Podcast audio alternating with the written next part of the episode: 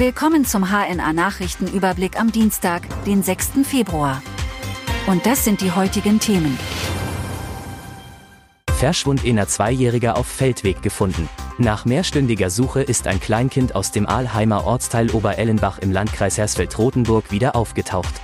Der Zweijährige wurde durchnässt und leicht unterkühlt in der Nähe einer Landstraße bei Aalheim gefunden, teilte die Polizei mit.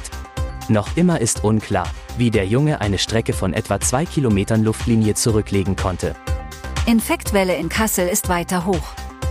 Die Grippewelle ist in der Region Kassel angekommen.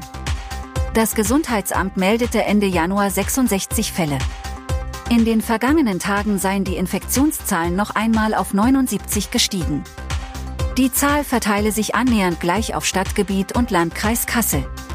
Auch das Robert Koch Institut bestätigt in ganz Deutschland eine weiter steigende Zahl an Grippeerkrankungen. Nordhessen wurde im Nachtzug betäubt und ausgeraubt. Eine Frau aus Kassel hat der HNA berichtet, dass sie bei der Fahrt in einem Nachtzug der österreichischen Bundesbahnen von Padua in Italien nach Salzburg mit einem Gas betäubt und ausgeraubt worden ist. Die Täter hätten ihr im Schlaf 380 Euro aus der Geldbörse gestohlen. Die Frau hat mittlerweile gehört, dass auch andere Fahrgäste auf diese Weise ausgeraubt worden sein sollen. Es gebe zwar Diebstähle in Zügen, erklärt eine Sprecherin der österreichischen Bundespolizei.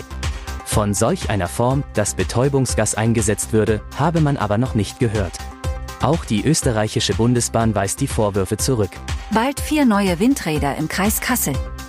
Das RP Kassel hat die Errichtung und den Betrieb von vier Windrädern zwischen Wettesingen und Niederlistingen bei Bräuner sowie Ersen bei Liebenau im Kreis Kassel genehmigt. Das Vorranggebiet gehört zur Gemeinde Bräuner.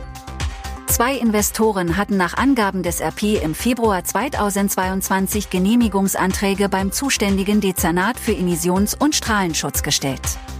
Corona-Leugnerin aus Niedersachsen verurteilt. Das Amtsgericht Duderstadt hat eine 57-jährige Ärztin wegen Ausstellens falscher Gesundheitszeugnisse, Beleidigung und Volksverhetzung zu einer Bewährungsstrafe verurteilt. Die Medizinerin, die bekennende Gegnerin der Anti-Corona-Maßnahmen ist, erhielt eine Haftstrafe von einem Jahr und zwei Monaten. Die Strafe wurde gegen eine Bewährungsauflage von 1000 Euro an das Kinder- und Jugendhospiz Sternlichter in Göttingen zur Bewährung ausgesetzt. Das waren die heutigen Themen aus Kassel, Nordhessen und Südniedersachsen. Bis morgen.